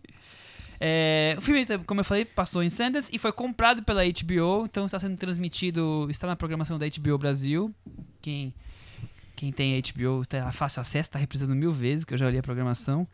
Vamos para a sinopse. A documentarista Jennifer Laura Dern. num mergulho às suas lembranças de quando viveu um relacionamento sexual com adultos aos 13 anos, após sua mãe encontrar textos que a garota escreveu à época. Que quem faz é Isabelle Nelis, que tem uma belíssima interpretação, dificílima, eu achei. Quem é Isabelle Nelis? A menina que faz a, a, A, a Jennifer a Laura Derninha. aos 13 anos. É. Tiago Faria. É. Pedofilia, mulheres fortes. É um filme autobiográfico. É um acho filme que você falou sobre autobiográfico. isso, né? A, a própria diretora documentarista tinha essa história da vida dela. Ela demorou um bom tempo A pra, pra levar pro chama cinema. o nome da diretora, ela não tem um pudor de, de É, esconder jogo, isso. Ela tá contando a história Exato. dela. É. É uma história super difícil. E imagina, ela poderia ter feito um documentário. Ela é documentarista, já muito experiente, mas decidiu fazer um filme de ficção. Porque justamente essa história dela veio à tona por causa de um conto que ela escreveu quando era criança e que a mãe dela descobriu e mostrou pra ela. Falou: Olha, filha, Jennifer, esse conto que você escreveu quando tinha 13 anos, o que, que isso ele quer dizer? E esse conto desatou todo, toda a trama que tá no filme. Então eu já acho curioso uma documentarista se aventurar na ficção, que é, é difícil, né? É outro Ponto terreno, é outro E É, aí, totalmente- autobiográfica, ponto 2. Pois é, e, tra- e não só autobiográfica, mas uma, tabu, é, uma autobiografia bem complicada, Dura, porque é lida com, com abuso sexual na infância, pedofilia e tudo mais. Uhum. O filme, como disse o, o Michel, foi. Eu acho que foi o mais elogiado do Festival de Eu acho Sundance que ele, desse ele ano. junto com o Hereditário foram os dois filmes mais falados. Pois é, e curiosamente acabou indo parar na TV. Ele, ele não vai poder concorrer ao Oscar nem nada. F- concorreu ao Emmy de melhor filme pra TV e perdeu. A Laura Dern concorreu ao melhor atriz também perdeu. É uma opção dos produtores do filme. Eu Não antes dos produtores, foi, foi do- da distribuição. Eles É. resolveram vender o filme pra HBO que pagou É, mais. pois eu, é. eu vi uma entrevista com a Jennifer Fox e perguntou exatamente isso. Pô, você não fica triste que o filme não vai passar nos cinemas? Ela falou assim: não, porque a HBO tem uma ramificação global enorme, milhões de pessoas assistem, então vai ser mais visto do que se fosse nos cinemas, então eu fico feliz dessa história passar pra mais gente. Nesse, nesse lado, eu senti meio que tipo. Ah, mas, mas, não, sa- mas não, sabe que tudo o bem, vai, mas eu tô sabe ganhando meu dinheiro. Mas, Michel, eu- então, eu depois acho que eu- também, desculpa, só, só pra completar esse raciocínio, eu acho que também que o, o fato dela ser documentarista, o, o documentário tem cada vez menos espaço no cinema, então ela já tá meio acostumada com isso. Talvez. E a, a- a carreira dela meio que é construída a partir de televisão, de... de... Porque até, até aí, o filme pode ir pro cinema e depois ir pra TV e as- essas pessoas terem visto o filme, É. né? Quer dizer. É, mas talvez ela já tenha essa experiência mesmo. E é um filme que, por acaso, cruza essa fronteira, mas talvez na cabeça dela não. Não cruzasse tanto ela- assim. Talvez ela tenha tratado como um projeto como os outros dela. Agora, se tivesse ido pro cinema, a Laura Dern estaria cotadíssima pro Ah, Oscar. com certeza. Cotadíssima. Com certeza. Ma- Mas é engraçado, eu, antes de ver o filme eu pensei muito nisso, que, que desperdício, né? O filme mais elogiado de Sundance estreando na HBO e não no cinema. A gente volta àquela discussão que a gente teve sobre Netflix, TVs e streaming. TV, streaming, cinema e tudo mais. Mas depois de ter visto o filme, eu acho que pode ser um- uma pode ter sido uma boa maneira de lançá-lo, porque eu acho que é um filme que foi feito para provocar discussões, para trazer conversas Sim. em casa com a Sim. família e tudo mais. E eu- aí eu vi uma entrevista com a diretora e ela fala isso, ela fala que ela fez o filme para trazer debate mesmo e que ela fez criou parcerias com ONGs para que divulguem o filme, para que trate dessa questão do abuso sexual na infância. Todas as entrevistas que ela dá, ela traz estatísticas sobre abuso sexual e fala sobre o problema. Enfim, ela tem uma intenção informativa com o filme. E aí, você, se você pensar que a HBO está atingindo um público enorme, faz Não, sentido, com né? certeza. Com Não- certeza. Não acho que seja um filme com tantas ambições cinematográficas. Acho que a Não, ambição não, é- dele maior é contar Ele- essa história. Não é rico narrativamente. Ele, ele, ele tem, ele Eu tem o, o acho seu. que é. Ele tem Eu o seu acho charme. razoável, Ele, é. ele tem algumas coisas que são o seu charme. Chico, por que, que você. Então, Não eu acha acho mais ou que menos é nesse porque, ponto? o- porque assim, a princípio é aquela história, né, da, da- do abuso, é uma, história Infelizmente relativamente clássica. clássica. É, infelizmente clássica, exatamente. É, só que eu acho interessante como ela mexe com a memória e orga- re- reorganiza as, a- as coisas, as pessoas, os objetos. É o grande diferencial do É, filme. e eu acho que isso aproxima ela eh, de uma linguagem na- mais cinematográfica, assim. Não vou chegar a dizer que ela parece um David Lynch, mas assim. é, e- e, entendeu a, a coisa da rearruma- rearrumação da- da- das coisas? Como, por exemplo, acontece no. Em outro nível, tudo bem. No Holland Drive. E como no, no filme que a gente viu recentemente no, no Indie, né? O Longa Jornada à Noite Adentro, em que os personagens viram outras pessoas e, e- e estão em outras situações. É, eu acho que ela faz isso bem. Eu tava achando o filme assim, eu tava achando, enquanto cinema, eu tava achando meio básico. Bom, bem feito, uma história hum, muito forte e tal. É, a Laura Dern eu acho que acho que tá muito bem no papel, mas a menina eu acho maravilhosa. É, mas a- é, mais. é, sei lá, o que mais me tocou no filme foi justamente como ele, ele tem essa, essa coisa de, de ter uma narrativa tão intrincada em organizar as coisas. É como se fosse um cubo mágico, né? As coisas vão, se, vão saindo do lugar e vão virando outra- outras coisas. É, e ela vai e volta as coisas pro lugar. Eu achei bem interessante isso no, no- na maneira como ela construiu mesmo. É, eu também acho que. Porque eu falei a coisa que eu acho que mais interessante do filme é isso, porque é o ponto diferencial. Porque a história da, da pedofilia é impactante, claro, do abuso é forte, acho que vai sempre mexer com quem tá assistindo. Mas o detalhe dessa coisa da memória que falha e ela não se lembra em todos os detalhes. de- lembra, claro, de coisas chave, mas não de tudo. E isso vai ao longo desse resgate em que ela se sente. Ela, personagem, sente necess- necessidade de fazer e atrás do, das pessoas com quem ela conviveu na época e tudo mais. Eu acho que isso dá um, um gostinho de voltar atrás, de, de peraí, eu lembrava disso, mas não foi bem assim que aconteceu, e a coisa ir se quase que se preenchendo, mas nunca ser completamente preenchida, a coisa da memória fraca. Tiago. Da memória fraca. É, eu, eu- me lembrou muito o Mistérios da Carne do Greg Araki. Não sei se vocês lembram do filme. O filme que eu, Eu que eu gosto. Um dos garotos são dois adolescentes no filme e um deles acredita que foi abduzido por extraterrestres. O Greg Araki é um diretor que lida muito com o fantástico no cinema deles, dele, então ele cria toda uma atmosfera de filme fantástico, é bem dirigido e tudo mais. Só que no decorrer do filme você vai percebendo que talvez a memória desse garoto o tenha traído e essa história da abdução esconda uma outra história, que eu não vou dizer o que é, porque acho que não Assista passou na sessão da, Carne. tarde. Não, não passou. Não passou na tela aqui. Passou tempo. Enfim. O tempo já foi É, o isso, tempo mas já foi. não Mas vejam, eu, eu não vou dizer porque eu queria que as pessoas vissem que eu Sim. gosto do filme, acho que ele merece ser redescoberto. é um diretor interessante. E eu acho que é o mesmo ponto de partida desse, porque nesse você tem uma personagem principal que é uma documentarista de sucesso e, e ela criou, né, ela tem essa lembrança da primeira vez dela com um homem mais velho, quando ela era adolescente, e ela segue a vida com essa lembrança. Até que a mãe traz essas cartas e faz com que ela reveja essa lembrança de uma maneira que ela não, não esperava, porque talvez esse homem tenha sido um pouco mais velho do que o homem que ela imaginava, talvez ela tenha sido muito mais nova do que ela imaginava que ela era.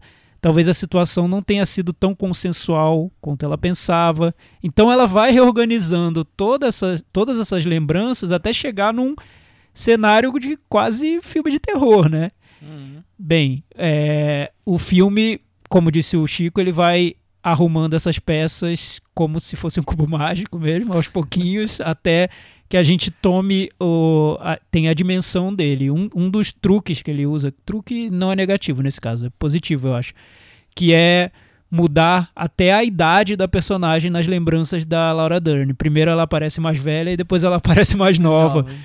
E, e essa mudança de idade já provoca um desconforto na gente, que é. Aham. É, f- Total, né? impactante, é. Então. E, e- e tem uma coisa que eu acho que é chave também, que ela escolheu uma atriz que não tem esse perfil Lolita, né? Não, não. Não, bem criança E- mesmo. e ela, é. ela fala na entrevista que é de propósito isso, Aham. mesmo, é bem planejado. Eu acho que nem a atriz tem o. a, a preocupação com as cenas é, é até louvável. O- a maneira como foi gravado o filme, nas, nas cenas mais complexas, assim, sexualmente, ela não contracionou com o, homem, é, tinha uma psicóloga, mas não sei quem, assistente social, tinha Uhum. uns 20 pessoas em volta dando assistência pra, pra atriz. Foi, É. uma, foi uma coisa assim. De Foi quem, muito cuidadoso. De, de- de quem sofreu. Sim, sim. E De não quem sofreu e que não quer. Claro, menor exatamente. Ela foi- ela- ela de foi muito Acho, acho que, cuidadosa, acho que né? nem querer que a atriz sofra e nem querer passar uma imagem De é, que tá, de alguma maneira... glamorizando, Sim, né? ratificando. É, né? ou, ou estimulando algo É. parecido. Porque nem, nem a, a personagem não é uma típica Lolita, personagem Então, da garota. Esse é um ponto forte. E o né? personagem do, do abusador também não é um típico galã. Ele é um cara comum Um e cara até mais meio comum. É, enfim. Inclusive, eu acho, assim, que é, ne- esse- nesse tipo de, de situação a gente termina indo por, por um- mais um lado. Eu acho, assim, muito corajoso da parte desse ator fazer esse papel. Porque é um Super. papel muito, assim... Difícil, de- de- difícil aquele ficar- de ficar Pra marcado ficar pra marcado é, é um É, risco, é. Eu acho que ele, ele tá super bem no papel. E eu acho que é um... Puta, eu não faria nunca esse papel. É um papel Mas- bem difícil. As cenas Bem dele, as difícil. cenas de sexo, acho que são Muito muito, complicadas, é, desconfortáveis muito e realmente Jason Ritter, perturbam, o nome né? dele. Acho que a ideia de, muito de perturbar. Da, da- Elizabeth Debicki. é, eu gosto muito dela, não só nesse filme, como ela surgindo aí na carreira. Ela tem o, as viúvas agora. Ela fez aquele seriado Chris The Night Manager. The Night Manager. Eu gosto dela.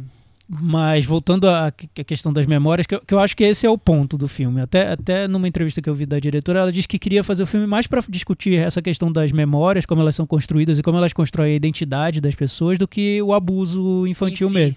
Apesar de discutir também essa questão. Mas é, como a, a personagem vai entendendo a própria vida e, e colocando isso, a- a essas memórias em xeque, o filme traz de um jeito muito sensível e, e que não chega a nenhuma conclusão definitiva sobre nada, né?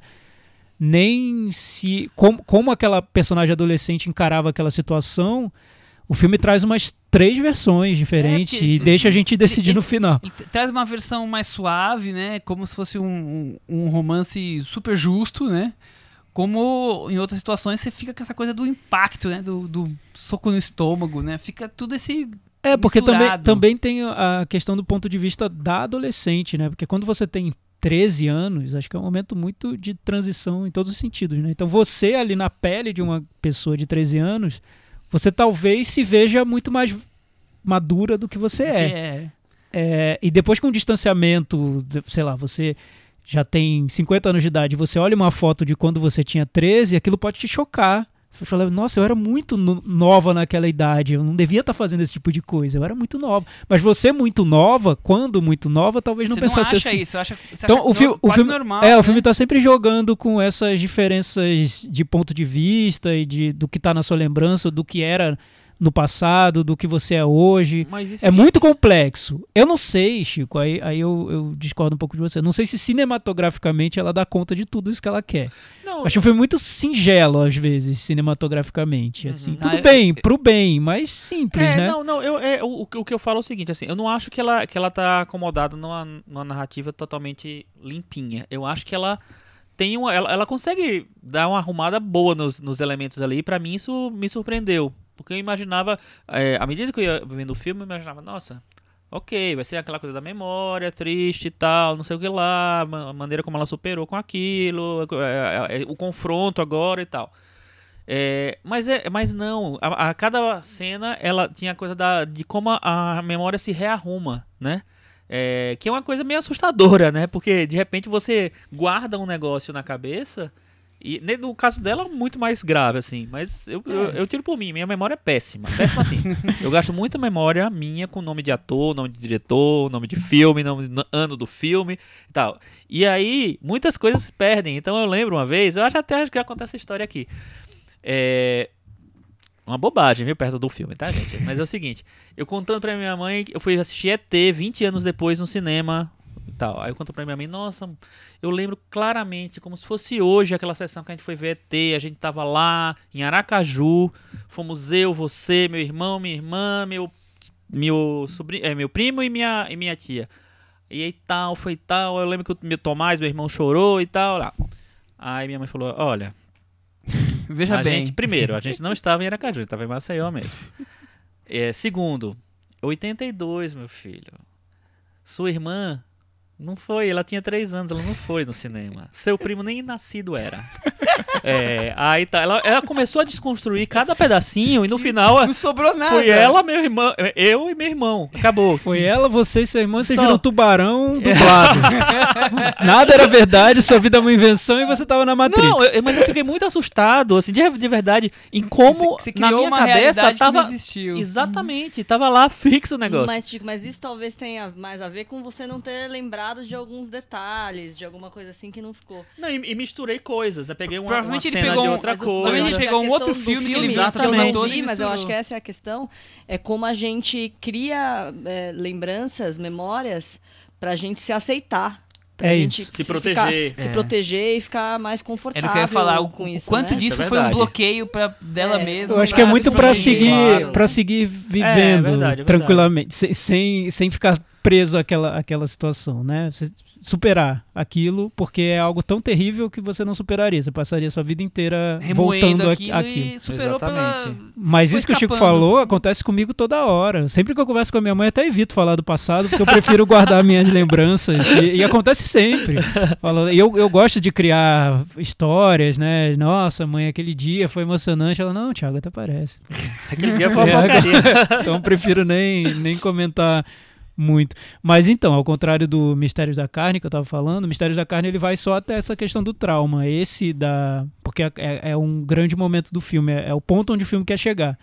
Esse não, acho que esse ela quer tornar tudo muito complexo, né? Muito complexo. É, Mostrar como a garota é, conseguiu lidar com aquela situação, como ela lida com isso, se aquilo foi positivo ou não para ela, talvez tenha sido um pouquinho positivo em algum aspecto, em outro não. Sabe, ela, ela torna aquilo tão complexo. É, porque ela- chega um momento Que- que, ela, ela deixa de transformar o vilão em monstro, É, vai é a- muito amaciando, e vai é muito sem- e, e não traz resposta nenhuma, né? Não, pelo contrário. Eu acho que como discussão, como autoanálise mesmo, esse filme vai muito mais fundo. É, eu não sei, como, como cinema eu acho que não. Eu, eu ainda acho que é muito singelo. Um diretor melhor talvez tornasse um filme mais...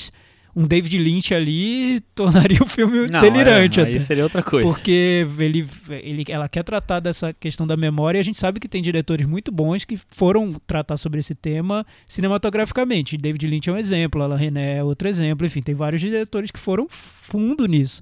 Então ela não, dá pra ver que é uma documentarista fazendo um filme de ficção, tratando de um tema muito difícil da vida dela, fazendo de uma maneira muito digna, com uma boa atriz da- no comando da situação, mas tá ali. É- é- eu achei limitado o filme. Não, eu também. também. Eu, Eu não acho tão, É tão, Eu tu é, tanto que, é que- além. é que a questão psicológica eu acho que, que, que se destaca, né? Mas assim, É, sim. narrativamente falando, é simples, É.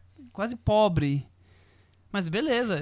Qua- É bom pra televisão. na HBO. é, eu acho bom pra, pra TV. Eu Ele não gostei. foi como feito um Me- telefilme, mas virou um o- o- telefilme. Por exemplo, o, Char- o Sharp Objects, a série também da HBO, é- lida com temas parecidos. A personagem da, da Amy Adams tá, te- tem que lida- lidar com memórias que ela bloqueou e, e o diretor até usa um recurso criativo que é fazer flashbacks que vão aos saltos. Assim. Ele- eles aparecem e, e somem muito rapidamente, como se fossem flashes da, da memória dela.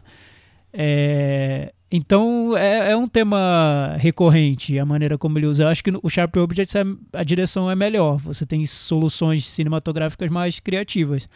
Mas eu acho o, o conto um filme muito mais instigante na temática. Você tem muito mais assunto ali pra É, discutir no final do filme. O caldo tá mais engrossado ali. E, né? se- e acho que o efeito aí é, é melhor do que se fosse simplesmente um documentário.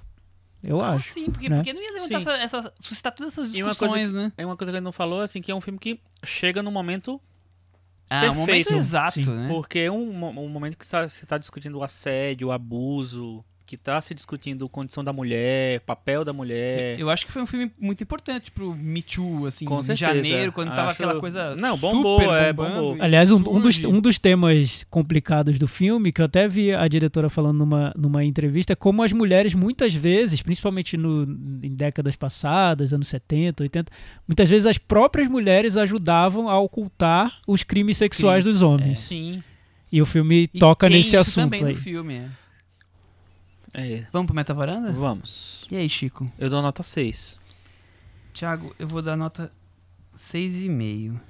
Eu vou dar 6,5 também. Vocês xingaram o filme, eu falei, mas, mas A gente quer deixar o Chico com a nota mais baixa é assim, assim. é assim. Eu, eu, foi, quer provar foi nosso planejado, Foi tudo É isso.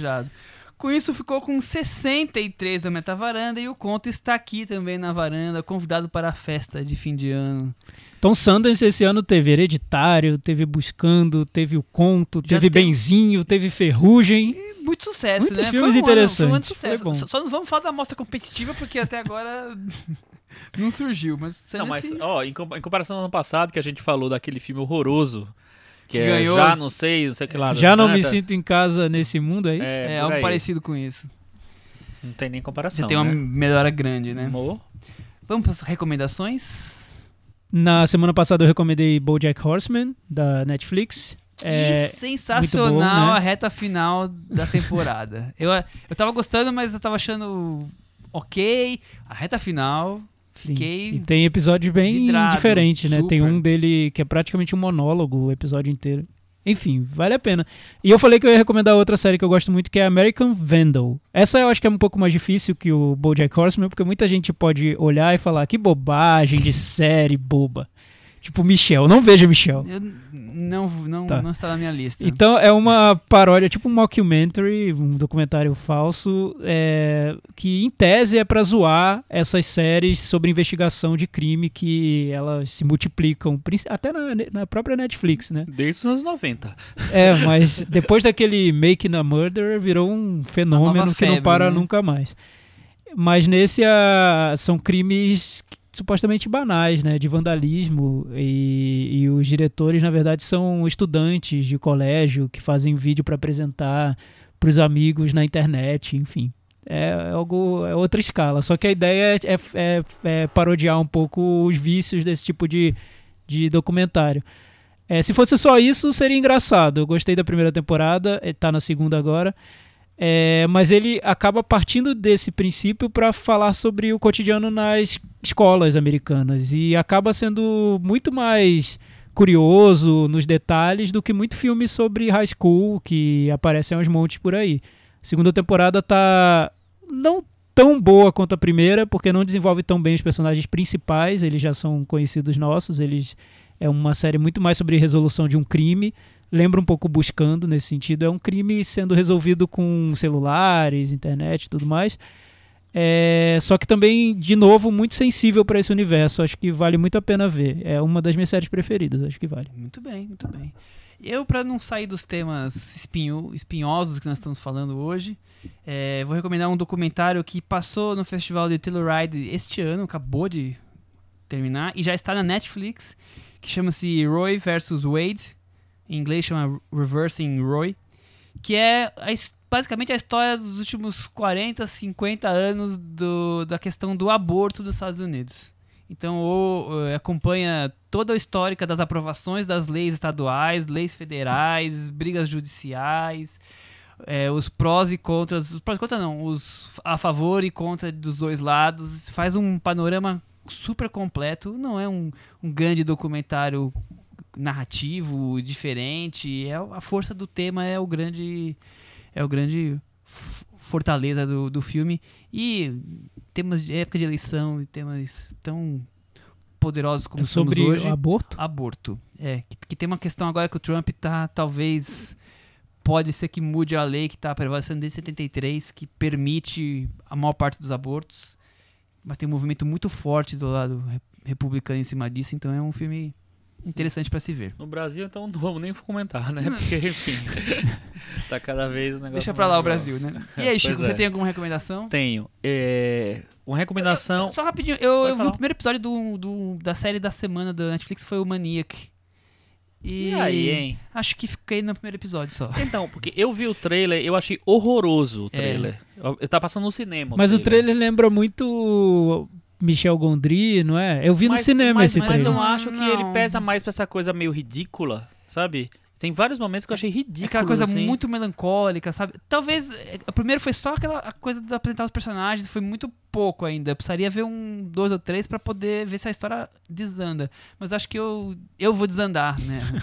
dela. É, eu, eu já não sou muito vou. fã do Jonah Hill, acho ele chato pra caramba. Mas ele não tá Mas, enfim. fazendo nada de comédia. É, não sei. Mas, é, inclusive, ele virou diretor, né? Ele tem um filme meio anos 90, se eu não me engano. Esqueci o nome do filme, The Mid-Nines, não lembro como é. É isso mesmo. Que tem... Tá rolando nos festivais Tá rolando aí. aí.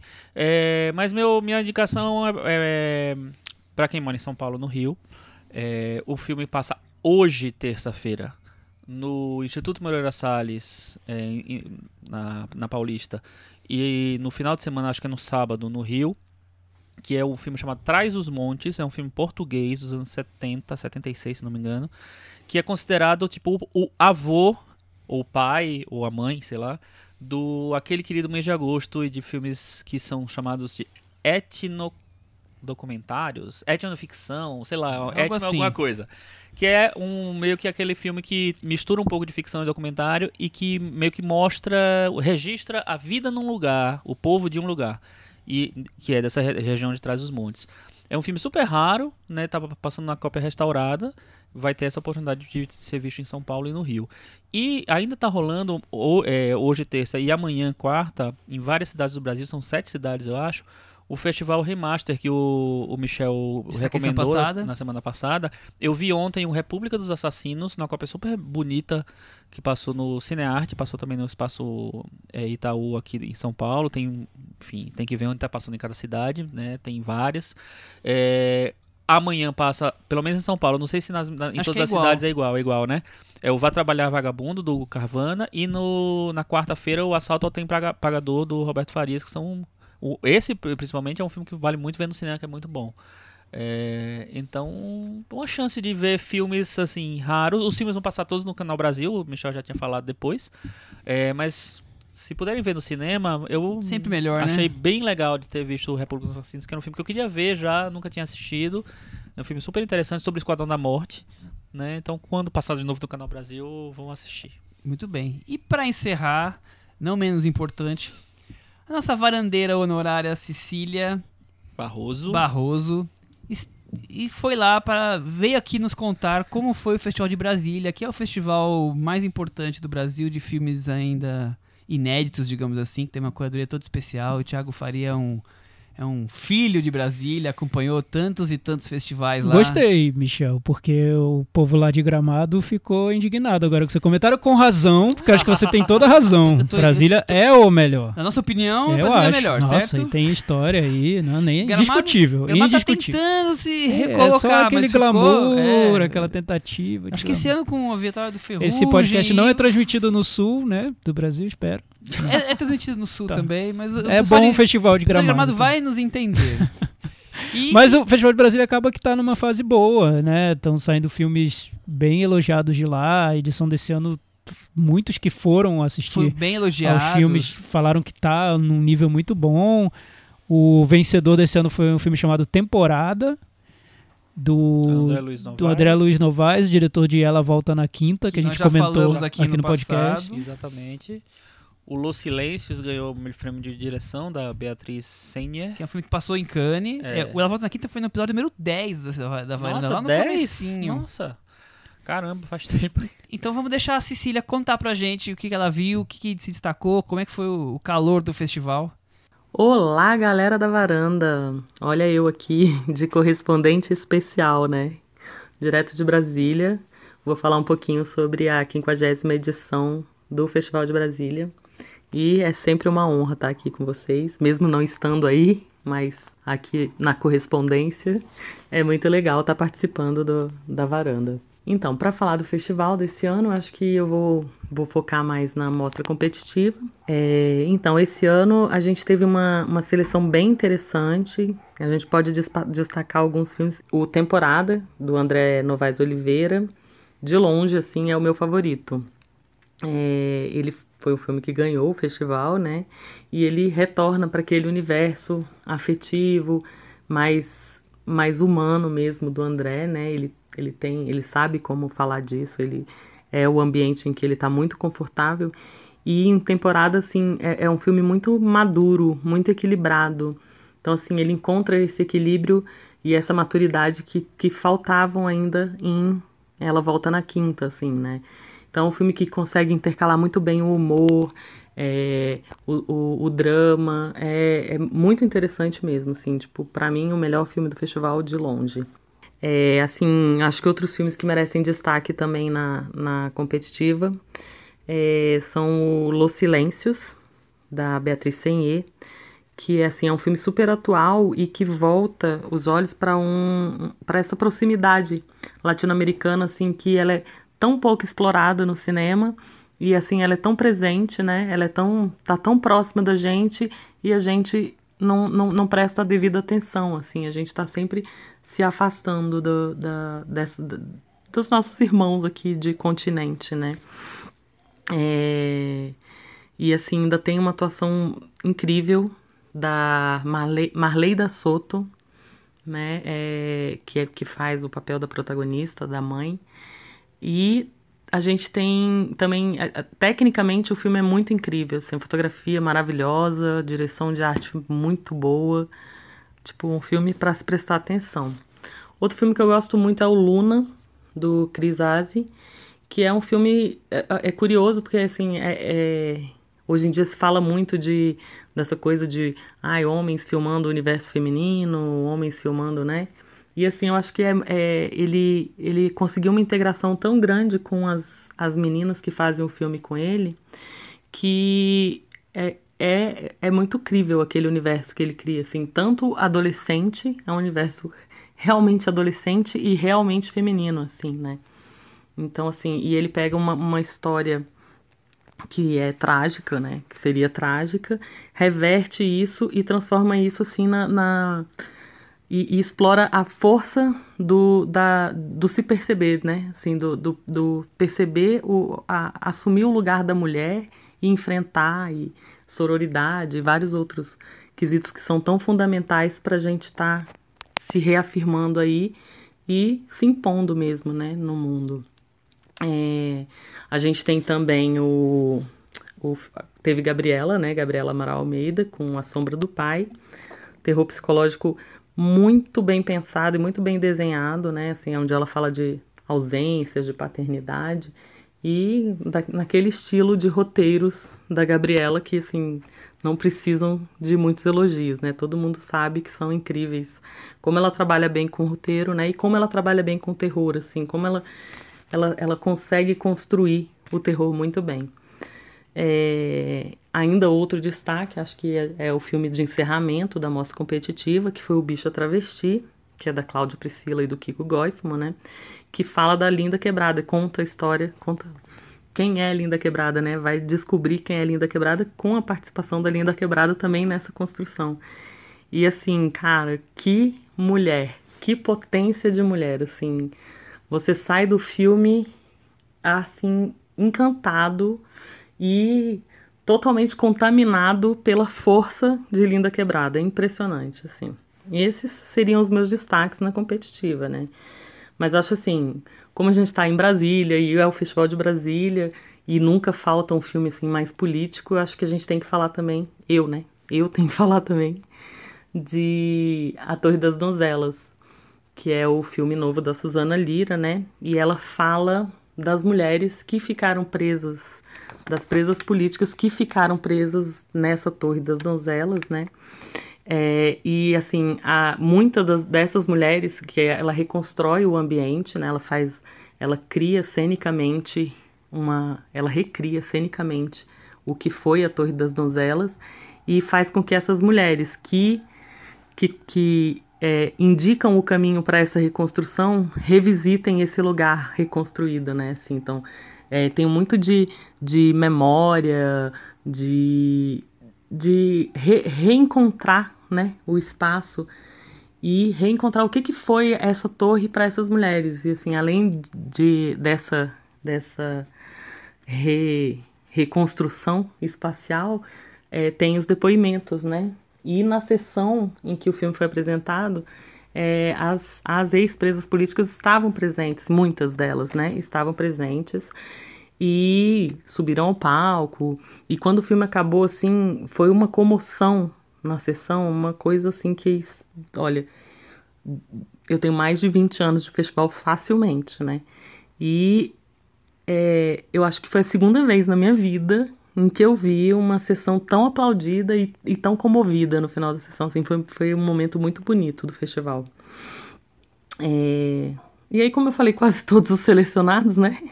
todos foram meio que um destaque, eu vou, vou citar rapidamente aqui os outros dois, né? A gente tem o Ilha, do Glenda Nicásio e do Ari, do Ari Rosa, que tem coisas interessantíssimas, é um filme, assim, que tenta ser arriscado na linguagem e, nesse risco, encontra coisas interessantíssimas, mas é bastante desequilibrado. E, assim, nesse filme, a gente não vê tanto afeto como a gente vê no Café com Canela, né? Assim, é, mais, é, é um afeto mais tímido. Então, assim, os defeitos são bem mais evidentes, assim. Tem uma, uma construção, tenta fazer uma construção metalinguística, tenta não, faz uma construção metalinguística, mas não a coisa não evolui, sabe? Assim, acho que falta mesmo um domínio, alguma coisa assim. É, teve o Bloqueio, né? Que é, que é um filme bastante complicado que fala da paralisação dos caminhoneiros, que aconteceu agora, né, em abril. E assim, é um filme muito de urgência, né? Assim, tanta urgência que foi montado a jato para estar tá no festival. E, e, e, é um filme complicado, assim, porque ele não consegue se, se aprofundar nem na complexidade do lockout, da, da, de, de quem estava por trás daquele movimento. Assim, é um movimento que ainda está sendo estudado, né? E o filme não consegue se aprofundar nisso, aposta numa, numa composição monotemática daquelas pessoas, né? Assim, então, assim, o objeto de estudo do documentário, ele parece que já chega no filme é, determinado, né? Aquelas pessoas são isso ou são aquilo, e não existe uma alternância, assim, não existe um contraponto. Então, assim, o, o objeto explicitado ele é, é ele, ele, ele acaba encontrando espaço na ridicularização, assim, sabe? E eu acho e rir da ignorância é uma coisa que me incomoda demais, assim, sabe? Então, é um filme que comigo não funcionou de jeito nenhum.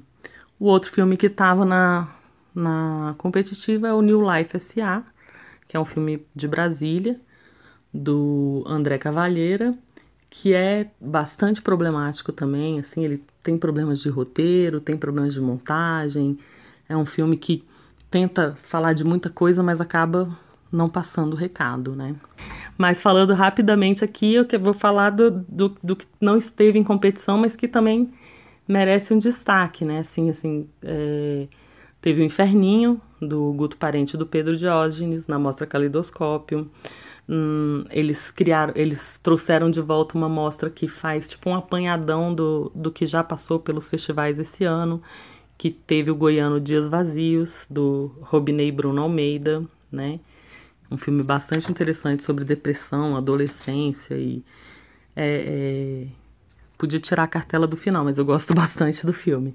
É, teve Fabiana, da Bruna Lavoisier, e o Só Alegria, do Tavinho Teixeira né? Então esses aí são os dessa mostra do Festival dos Festivais. É, e a gente teve Cristiano Burlan, assim, inspiradíssimo, com dois documentários, né? O primeiro, na noite de abertura, o curta Imaginário, incrível, em que ele reconstrói, ele, ele mostra como a nossa história é cíclica e como a gente está sempre caindo nas mesmas coisas, ilustrando isso com imagens muito antigas, então, assim, É um filme meio é, desesperançoso, mas muito, muito interessante. E a construção muito boa, assim. É, e o Elegia de um Crime também, né? Que estava na mostra é, Onde Estamos para Onde Vamos. E acho que um outro filme que eu citaria aqui é um filme que tá na, na mostra local, que é o Marés, do João Paulo Procópio, que é um filme, embora ele seja assim, é, é um filme que segue muito. É, tá muito dentro. Tá muito dentro daquela linha. É, é muito. segue muito a linha certinha de um filme, assim, né? É, ele não, não, não faz grandes. não tem grandes invenções de linguagem, não tem grandes invenções narrativas, mas é um filme que assim o cuidado, o carinho dele com aqueles personagens, sabe, assim, como aquela história se constrói, como ela é, é palpável e é próxima, é um filme que também me chamou a atenção. Bom, falei pra caramba, né? É isso. Tô morrendo de saudade de todos vocês. Espero estar logo na varanda com vocês, presencialmente. Muito obrigada. Obrigada pelo convite. E até a próxima. Até logo. Beijo. Obrigado, Cecília. Até semana que vem. Tchau. Tchau. Tchau.